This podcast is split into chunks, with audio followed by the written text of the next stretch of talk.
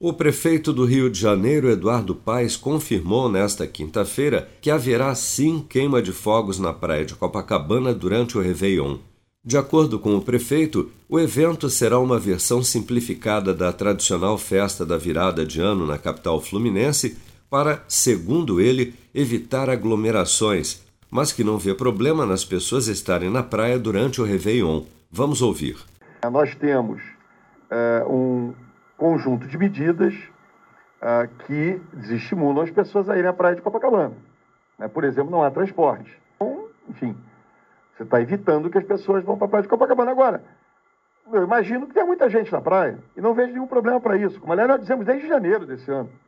Né? Tem setores da imprensa que queriam que eu fechasse as praias desde janeiro e permanentemente, todas as vezes o comitê científico tem dito, a praia tem que estar aberta. A praia é um lugar aberto, né? e, portanto, índice, a possibilidade de transmissão do vírus é muito menor na praia do que outros lugares. Eu acho que vai ter muita gente, tomara que tenha muita gente, não vejo problema nenhum.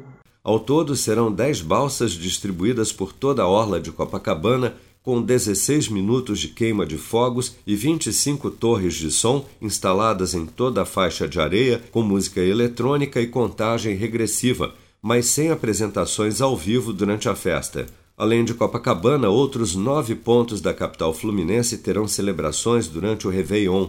Praia do Flamengo, Piscinão de Ramos, Ilha do Governador, Igreja da Penha, Parque Madureira, Bangu, Praia de Sepetiba, Praia do Recreio e na Barra da Tijuca.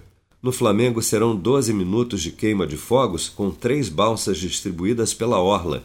A prefeitura informa que irá gastar 413 mil reais somente com a queima de fogos no Réveillon deste ano no Rio de Janeiro.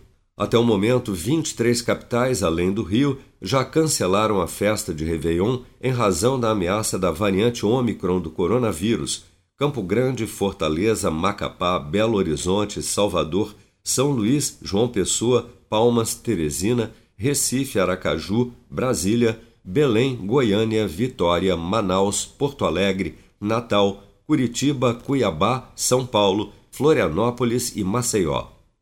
Com produção de Bárbara Couto, de Brasília, Flávio Carpes.